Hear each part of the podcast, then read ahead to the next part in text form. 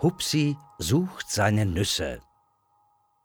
Hupsi, der kleine Eichkater, wohnt mit seinen Eltern im großen Nussbaum an der Wiese. Schon bald hat er turnen und springen gelernt, geschickt schwingt er sich von einem Ast zum nächsten, läuft den Baumstamm hinauf und hinunter, und wie ein Seiltänzer balanciert er auf einem Stromkabel, um zum Nachbarbaum zu gelangen. Manchmal sitzt er auch im Rasen des großen Gartens, der an die Wiese grenzt. Koro, der dicke graue Hauskater, möchte ihn jagen und fangen, aber Hupsi ist so schnell, dass er ihm immer entkommt. Dann sitzt er auf dem obersten Ast des Kirschbaumes und lacht nach Eichkätzchenart.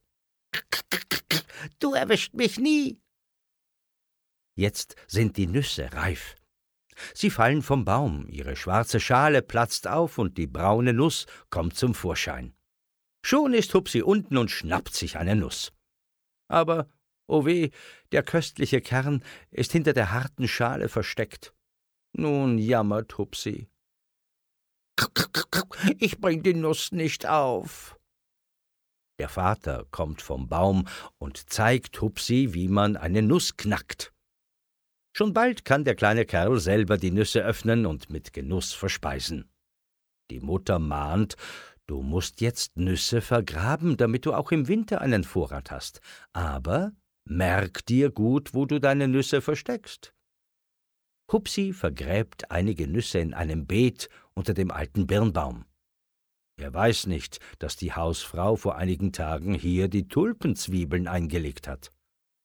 Sie sollen im Winter in der Erde ruhen und im Frühling als wunderschöne Tulpen blühen. Hupsi scharrt mit seinen kleinen Pfoten, die Krallen holen eine Tulpenzwiebel nach der anderen heraus. Hupsi wundert sich, dass die Nüsse heute so weich sind. Er beißt in eine Zwiebel, spuckt sie schnell wieder aus und stöhnt, das schmeckt ja gar nicht gut. Die Frau kommt aus dem Haus gelaufen. Was machst du mit meinen Tulpenzwiebeln? schreit sie empört. Schon ist Hupsi auf dem Kirschbaum und versteckt sich hinter einem dicken Ast. Die Frau gräbt die Tulpenzwiebeln wieder ein. Die Nüsse nimmt sie heraus und legt sie ins Gras. Vorsichtig klettert Hupsi vom Baum. Im Gras macht er Männchen und schaut ängstlich um sich. Dann nimmt er eine Nuss nach der anderen ins Mäulchen und vergräbt sie in der lockeren Erde unter dem Nussbaum.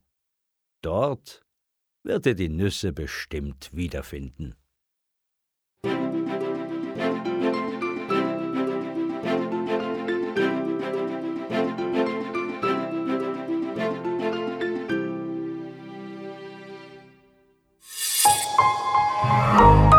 Weitere Angebote zum Downloaden und mehr Informationen auf weltbild.de